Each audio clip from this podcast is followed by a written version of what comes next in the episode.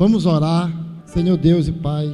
Recebe, Pai, o nosso louvor, recebe a nossa adoração, recebe a nossa gratidão nesta noite, Deus amado. Estamos aqui, Senhor, para bem dizer o teu santo nome. Estamos aqui, Senhor, para declarar o nosso amor por ti, Deus amado. Agora, Senhor, fala conosco, fala nosso coração. Senhor, abre o nosso entendimento, Pai. Nos faz entender aquilo que tu queres, Senhor, de nós. Nos faz entender, Senhor, aquilo que tu vais falar para nós nesta noite, Pai. E entender, Senhor Deus amado, é receber e colocar em prática aquilo que o Senhor tem para nós. Em nome de Jesus Cristo eu te agradeço. Amém e amém. Paz do Senhor, irmãos. Até cheguei a comentar com a Karina hoje que para mim nunca é fácil dar uma palavra. Para mim nunca é. Tem pessoas que têm, têm facilidade em chegar e escrever uma palavra ou, ou, ou deixar algumas palavras lá no estoque para quando forem chamados para pregar, né? Mas eu particularmente eu não tenho essa essa facilidade. Eu sempre eu sempre procuro falar daquilo que me incomoda, daquilo que me chama a atenção, daquilo que dos meus próprios dilemas, na verdade. Eu sempre gosto de tratar daquela, da, dos problemas que eu passo, ou daquilo que eu, que, eu me, que eu pergunto a mim mesmo. Aqueles dilemas assim que tá, que é você e Deus, e você e Deus, e você tem aqueles. Você vem carregando. E é sobre os meus dilemas pessoais é que eu costumo falar. Até, pra, por exemplo, se me chama, eu não consigo. Se me chama para pregar, eu, não, eu tenho que preparar. Eu nunca tenho nada pronto, eu sempre tenho que preparar. E eu quero tratar com vocês um grande dilema. Talvez você já tenha passado por esse dilema.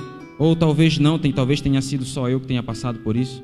Talvez você esteja buscando as mesmas respostas que eu.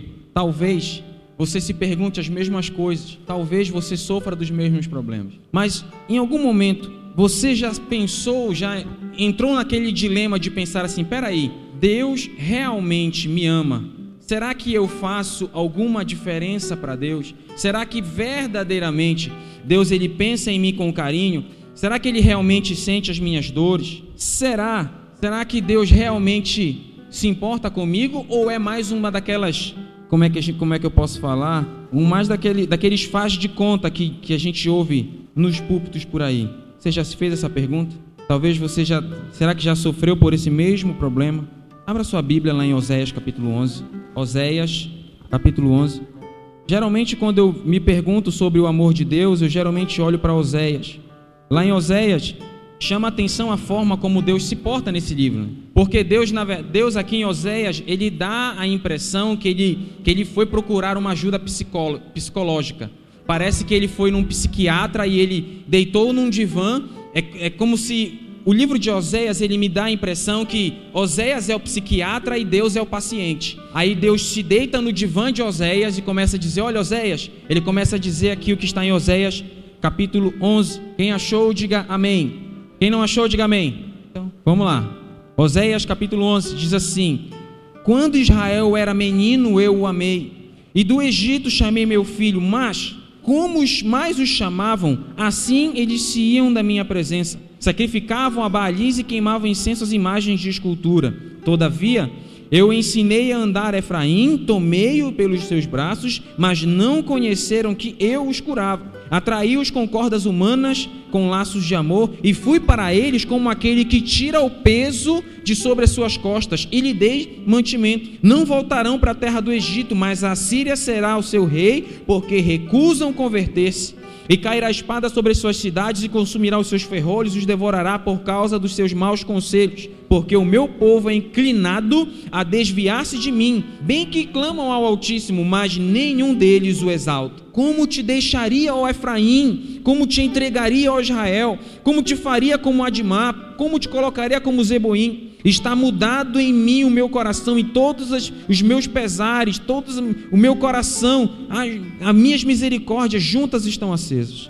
Curve sua cabeça um instante. Senhor Jesus, os corações estejam abertos e que eu saiba falar, Senhor, aquilo que tu queres dizer. Amém. Oséias, ele começa, Deus começa a falar com Oséias de Israel. Não vou me ater muito sobre isso, mas eu quero só talvez esclarecer algum ponto. Ele diz assim: Como te farei como Admar, como te farei como Zeboim? Admar e Zeboim foram duas cidades que foram destruídas junto com Sodoma e Gomorra. Essas duas cidades, Admar e Zeboim, quando Sodoma e Gomorra foram destruídas lá em Gênesis, elas foram, foram junto. Aí Deus diz assim: Como é que eu vou fazer isso com vocês se eu amo vocês? Vocês merecem o castigo, mas eu amo demais vocês que eu não consigo. É isso que Deus está dizendo. Mas quantas vezes nós pensamos, será que isso realmente é verdade? Tem um, um homem chamado George Herbert que ele escreveu assim: O Deus de poder, enquanto percorria em suas majestosas roupagens de glória, resolveu parar e assim um dia ele desceu e pelo caminho ele se despia de sua glória. O amor de Deus, será que realmente ele existe? Será que é, é tudo isso mesmo que a gente ouve nos púlpitos por aí? Ou até mesmo nesse púlpito? Eu vi uma, uma história intrigante.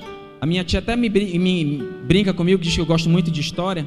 Mas tem um homem chamado Philips, ele contou uma história sobre dois anjos. O anjo mais velho, que estava cuidando do anjozinho mais novo. Tipo, ensinando como é que é ser um anjo para ele. Aí ele andou por, por várias galáxias, viu vários, é, vários sóis flamejantes, planetas majestosos. Aí ele foi numa tal de Via Láctea, com o anjozinho, né? Aí mostrou o nosso Sol. Olha, esse é o Sol. Ele apontou assim para um planeta pequeno, um planeta azulzinho, parecia um planetazinho feio, parece aquela bola de tênis suja de lama, né, que o tenista não quer mais. Disse assim: "Olha, olhe para aquele planeta. Preste bem atenção naquele planeta". Aí o anjozinho virou assim: "Mas espera aí, esse planeta parece tão feio, tão sujo. O, o que que ele tem que mereça eu olhar?". Aí o anjo grande, o, o discipulador anjo, começou a contar para o anjozinho que aquele foi o planeta que foi visitado pelo grande príncipe Jesus. Aí o anjozinho, peraí, o nosso grande príncipe visitou esse planetinha aí, esse, esse planeta sujo, feio, como é que o nosso grande rei foi para esse lugarzinho com, com esse, esse, esse pessoal aí feio, esse, essa criatura horrível? Aí o anjo disse assim: Olha, você não devia falar assim da, da criação dele, porque ele não vai gostar. Mas ele foi até aquela terra, se fez como um homem igual aqueles homens, para poder tomá-los para si.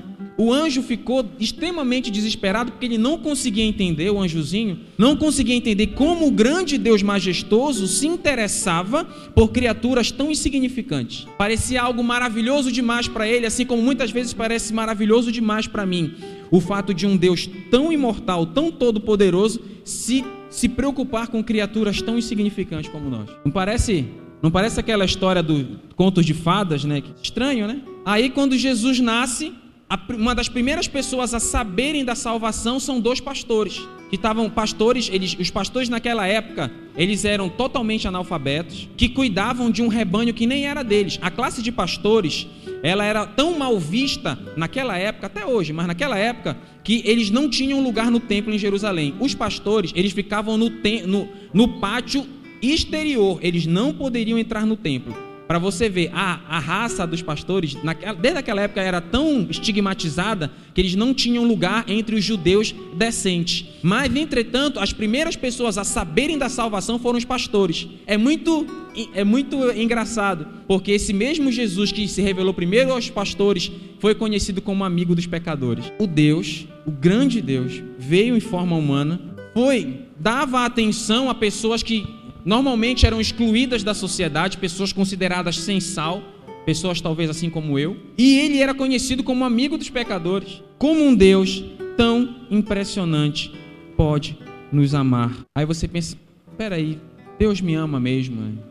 Tem um, um hino que eu acho muito bonito, é uma cantiga infantil que Jesus me ama, isso eu sei porque a Bíblia diz. É um hino bem antigo. Jesus me ama, isso eu sei porque a Bíblia o diz. É uma cantiga até infantil. Mas Deus realmente me ama, é sério mesmo isso? É sério mesmo esse negócio aí desse, desse, desse João 3,16, né? Que é um, é um texto até muito batido no mundo gospel, que diz assim: Porque Deus amou o mundo de tal maneira que deu seu Filho unigênito, para que todo aquele que nele crê não pereça, mas tenha vida eterna. Porque Deus amou o mundo de tal maneira, né? João não conseguiu aí descrever a intensidade e nem poderia.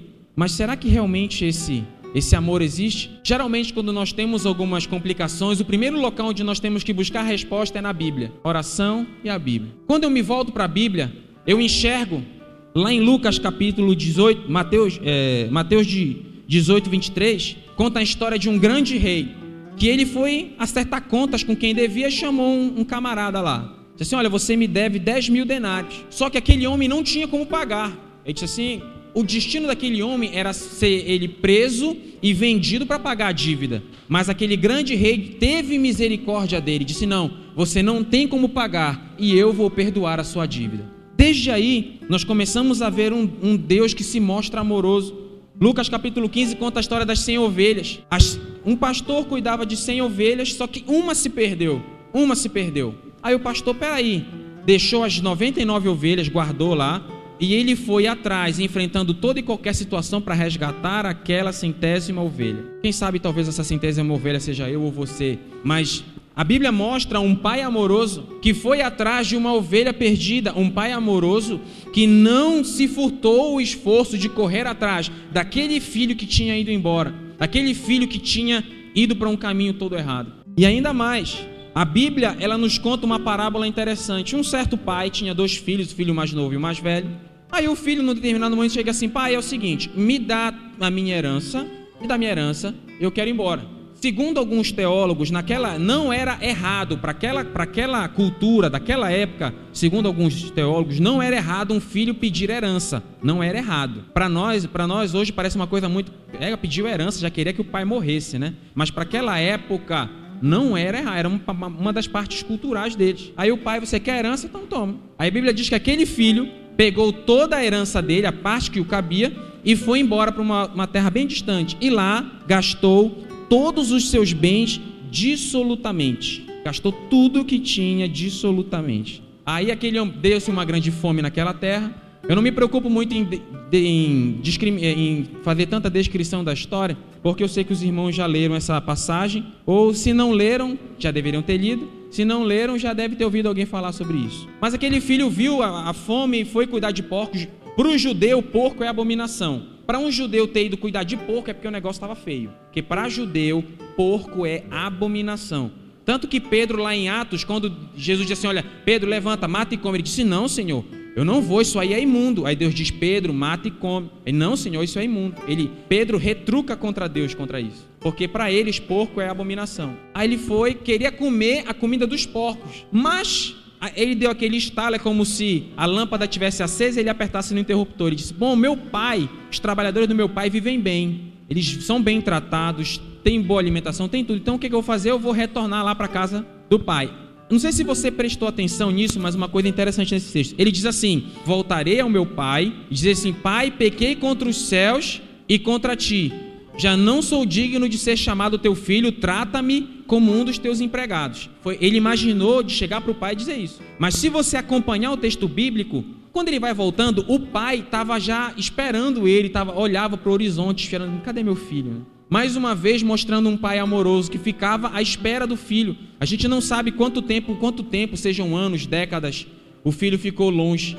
A gente não sabe. Mas o que a gente sabe é que o pai sempre esperava, ansioso que o filho voltasse. Aí quando ele viu o filho no horizonte, a Bíblia diz que o pai correu ao encontro do filho. Aí o filho disse assim: Pai, pequei contra os céus e contra ti. Antes que o filho completasse a frase, o pai disse: Meu filho, vem cá. Chamou o servo, troca a roupa dele, bota um anel no dedo dele, põe uma sandália nos pés dele. Vamos fazer uma festa, porque ele estava morto e reviveu o jovem não teve tempo de dizer, pai, não sou digno de ser chamado teu filho. Ele não disse isso porque o pai não deixou. Porque diante de Deus, quando nós nos voltamos para Ele, a Bíblia nos conta que Deus é um pai tão amoroso que nós podemos até ter nos afastado, mas nós nunca perdemos a condição de filho. E foi isso que aquele pai disse para aquele moço. Ele foi restaurado. É tão impressionante ver esse amor que é mostrado na Bíblia Sagrada, mas quando eu olho para esse amor, eu fico pensando qual é o problema que eu tenho em relação a esse amor.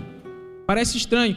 É, hoje em dia nós vivemos numa, num mundo tão, tão caótico que quando a gente recebe alguma coisa de graça ou alguma coisa boa, a gente já olha com desagrado. Tem até aquela frase, né? Quando a esmola é grande, o santo desconfia, né? Mais ou menos essa frase. Mas quando nós recebemos alguma coisa boa, parece mentira ou parece uma, como eu posso dizer, uma farsa. Não é, não é farsa a palavra que eu quero encontrar. Deixa eu pensar aqui, deixa o Tico e Teco Tico e Teco não está funcionando.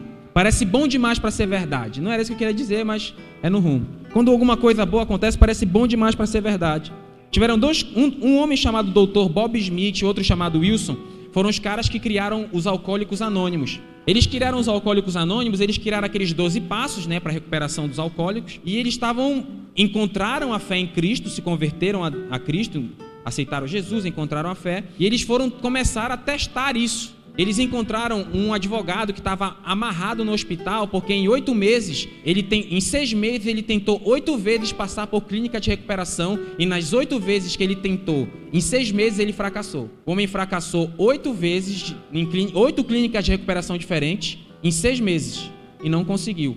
E ele estava amarrado na, no hospital porque ele tentou atacar uma enfermeira por causa de bebida. Aí, como ele estava amarrado, só restava ele ouvir aqueles homens falando. Eles falaram: olha, contaram as experiências que eles tinham aceitado a Cristo e falaram que a recuperação se dava por causa de um poder maior chamado Deus. Aí aquele homem, ele eu até anotei, ele disse uma coisa que eu não esqueço. Ele disse assim: quando começaram a falar de Jesus para ele, disse: não, não, é tarde demais para mim. Eu ainda creio em Deus, tudo bem, mas sei muito bem que ele não crê mais em mim. Aquele homem, ele estava tão afligido pelas suas próprias falhas que ele deixou de acreditar no amor de Deus. Quantas vezes nós nos encontramos dessa mesma forma? Nós somos envolvidos muitas vezes nos nossos próprios fracassos, nas nossas próprias tropeçadas e nós achamos que é maravilhoso demais ter um Deus que nos ama independente da forma como nós somos. Ter um Deus que nos ama mesmo nós sendo do jeito que somos. Quantas vezes nós somos tomados por um sentimento de indigno?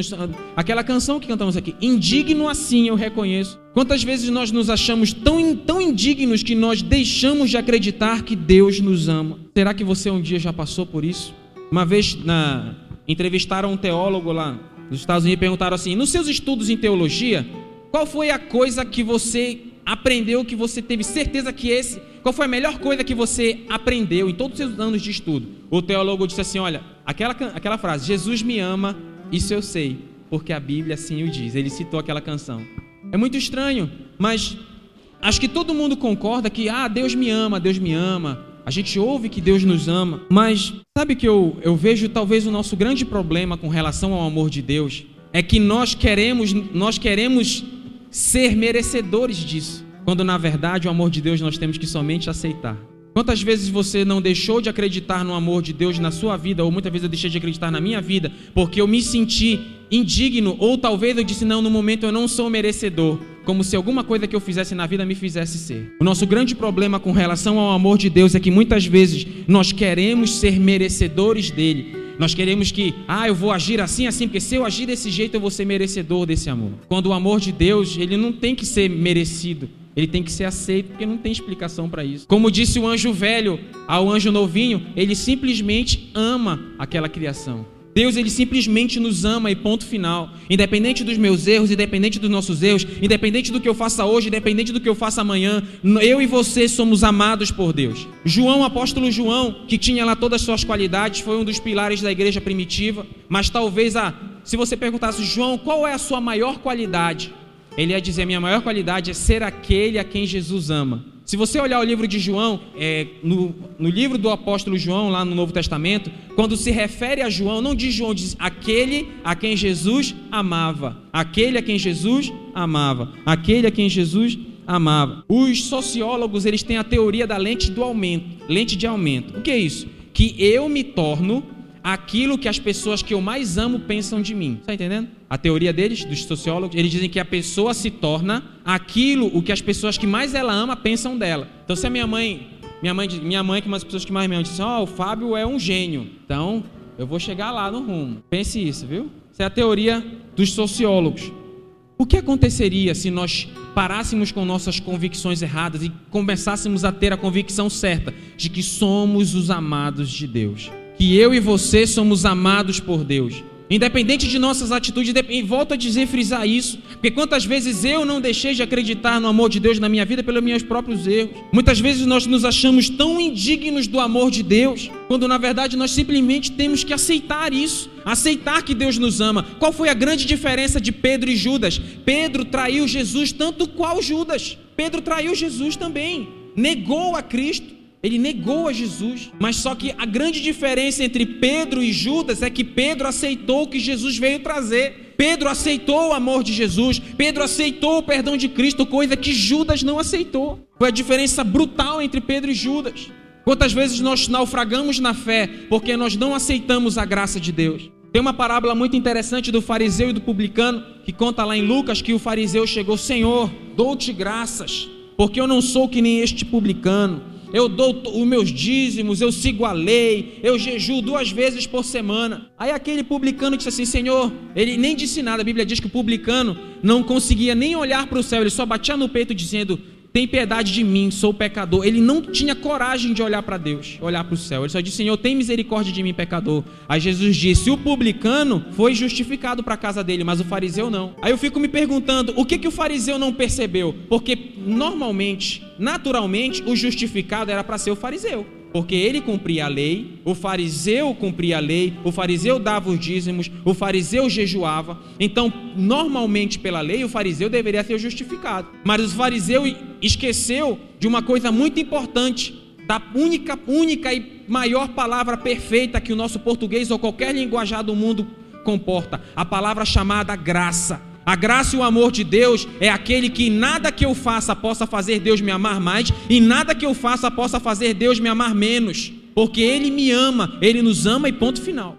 Tem um filme chamado O Último Imperador que uma criancinha pequena foi colocada como a última imperadora da China. Aí um irmão perguntou assim: é, Maninho, quando você faz alguma coisa errada, o que acontece? Ele disse assim: ó, o imperador, a criança disse: quando eu faço alguma besteira, quem, quem sofre a punição não sou eu, é meu criado. Aí o que, que ele fez? Para ilustrar, ele pegou um vaso, aqueles da dinastia Ming, aqueles vasos caros, jogou no chão. Aí o criado dele foi espancado. Disse assim: quando eu faço alguma besteira, quem apanha não sou eu, quem apanha é o meu criado. Mas na teologia cristã é o contrário. Com Cristo foi diferente. Os servos pecaram, mas o rei pagou o preço. Isso é a graça. Isso é a graça de Deus. Sabe por que isso é a graça? Porque foi o próprio doador que pagou o preço. É por isso que é de graça. Porque Jesus que pagou o preço. Não fui eu que paguei. Nós erramos porque todos pecaram e destituídos estão da glória de Deus. Mas Cristo pagou o preço. O doador, o rei, ele assumiu o castigo em nosso lugar. Se existe algum amor maior do que esse, nem na história de Dostoiévski e nem da história de William Shakespeare você encontra um amor mais bonito. E esse, meus amigos, é o amor de Deus. Mas talvez eu e você ainda, em nossa pequenez, duvidemos que Deus nos ama. Aí volta aquilo que eu disse anteriormente: toda vez que nós duvidarmos do amor de Deus, nós temos que nos voltar à Bíblia.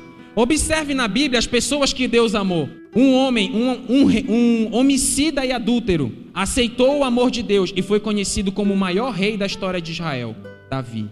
Ele é, foi homicida e adúltero, mas ele aceitou o amor de Deus e deixou que o amor de Deus inundasse a vida dele. E ele se tornou aquilo que nós sabemos que ele é. Um, um homem que o nome dele é ladrão, mentiroso, usurpador, Jacó. Um homem que usurpou o lugar do irmão, mentiu para o pai, fez tudo errado mas ele aceitou o amor de Deus e ele se tornou o grande pilar de Israel, o grande patriarca. Hoje em dia nós vemos com, nós temos acompanhado de um tempo para cá o que tem acontecido lá no Oriente Médio. As pessoas têm pego os cristãos, têm é, decapitado cristãos, é, é, mutilado cristãos, eletrocutado até a morte, fuzilado os cristãos. Quando nós vemos essas, essas coisas que têm acontecido, a gente pensa: como é que um ser humano pode fazer um negócio desse? Você não se pergunta como é que um ser humano consegue pegar um outro e espancar até a morte, fuzilar, degolar? A gente pergunta como é que alguém tem toda essa, essa, essa intensidade para fazer um troço desse. Aí você pergunta: será que Deus ama, ama esses caras que fazem essas coisas? É só aí nós voltamos novamente lá para o Antigo Testamento. Sabe um,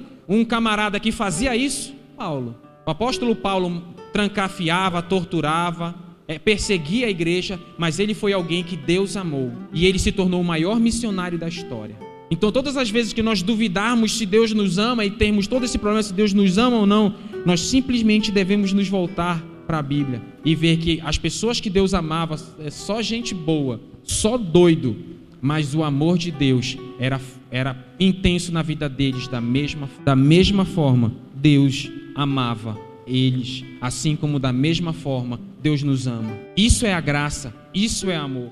E essa graça, não importa o que eu faça, Deus não vai me amar mais. Não importa o que eu faça, Deus não vai me amar menos, porque Deus já nos ama no nível máximo. E nada, nem a nossa forma de agir pode modificar o amor que Deus tem por nós. Eu muitas vezes, muitas vezes já pensei em em desistir da minha fé cristã, mas eu quando todas as vezes que eu olho para Cristo, eu vejo que eu vejo nele a esperança para pessoas como eu. Eu vejo nele a esperança de redenção para pessoas como eu.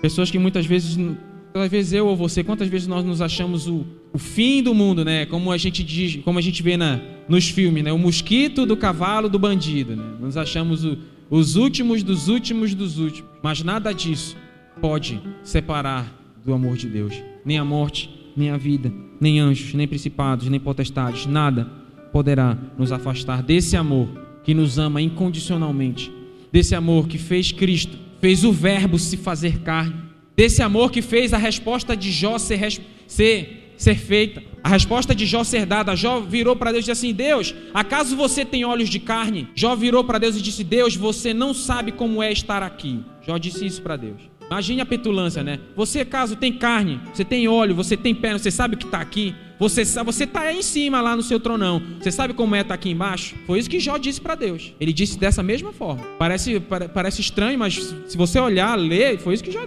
Pode procurar na Bíblia. Ou procure no Google, acaso tem olhos de carne? Aí você vai ver o resto do versículo. Jó disse isso para Deus. E Deus nos ama de uma tal forma que ele veio para e disse assim: Olha, acho que quando Jesus foi assunto aos céus, ele foi lá, lá do lado de Jó, Jó, agora sim, meu irmão. Tá aqui, ó, os olhos de carne. Olha minhas mãos, Jó.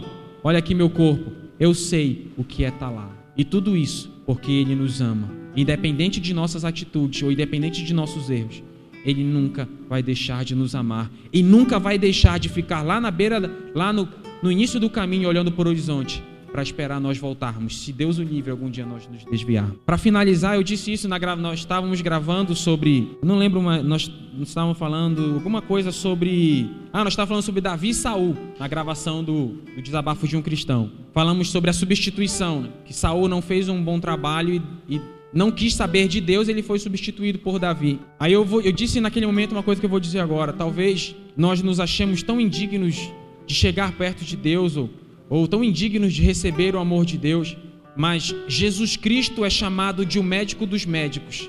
E diante dos médicos dos médicos, a melhor contribuição que eu posso dar são as minhas próprias feridas. Então, nada, não deixe que nada te impeça ou me impeça de correr para os braços desse Deus tão amoroso. Amém. Que Deus abençoe.